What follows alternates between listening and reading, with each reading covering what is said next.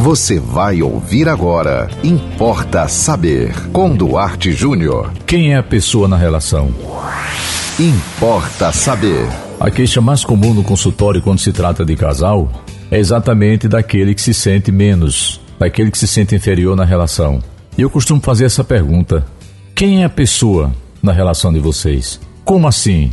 Sempre pergunta curioso ou curiosa aquela pessoa que é a queixosa na relação. Então eu vou passar aqui para você, em rápidas palavras, para você entender quem é a pessoa na sua relação, nessa relação que você está vivendo, de namoro, de noivado, de casamento. Olha, vou fazer uma pergunta para você. Na sua relação, quem é que manda? Quem é que impõe? Quem é que indica? Quem é que cobra? Quem aponta o caminho? Quem é que exige mudança? E na outra ponta, quem é que cede? Quem é que se desculpa? Quem aquece? Quem volta atrás? Quem promete fazer melhor? Deu para você perceber? A pessoa na relação é aquela que tem o comando. E aí a pergunta é: como é que se resolve isso? Consenso. Aí é que entra a dificuldade de qualquer casal. Como admitir que um é o queixoso e o outro é a razão da queixa? Como admitir que um quer mandar e o outro se ressente desse comando do outro. A solução para o casal seria o consenso, a aceitação de que um faz determinadas coisas melhor do que o outro. Isso é perfeitamente normal, porque ninguém é igual. Homens e mulheres não são iguais, ninguém é igual. Então, a partir de hoje, reflita sobre isso. Quem é que manda aí? Quem é que impõe? Quem é que indica? Quem é que cobra? quem é que aponta o caminho e quem é que fica exigindo que o outro mude.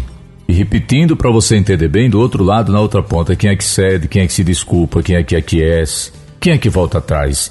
Quem é que promete todo dia que vai procurar fazer melhor para agradar o outro? Quem é que quer sempre ser agradado e quem é que sempre precisa agradar? É o mistério das relações. A questão aqui, repito, é, é o consenso e a honestidade do casal de chegar ao ponto de maturação de entender que tem alguém querendo ser mais do que o outro. E o casal é, devia trabalhar, caminhar em uníssono. Deveria trabalhar em harmonia. Por quê? Porque a vida dois não é como aquele cantor que saiu do grupo, da banda, do conjunto musical e seguia uma carreira solo. Se você estava solteiro, você estava numa carreira solo. Agora não, agora é uma dupla. E são dois seres humanos tentando ser felizes, o que já é difícil, um, imagine dois.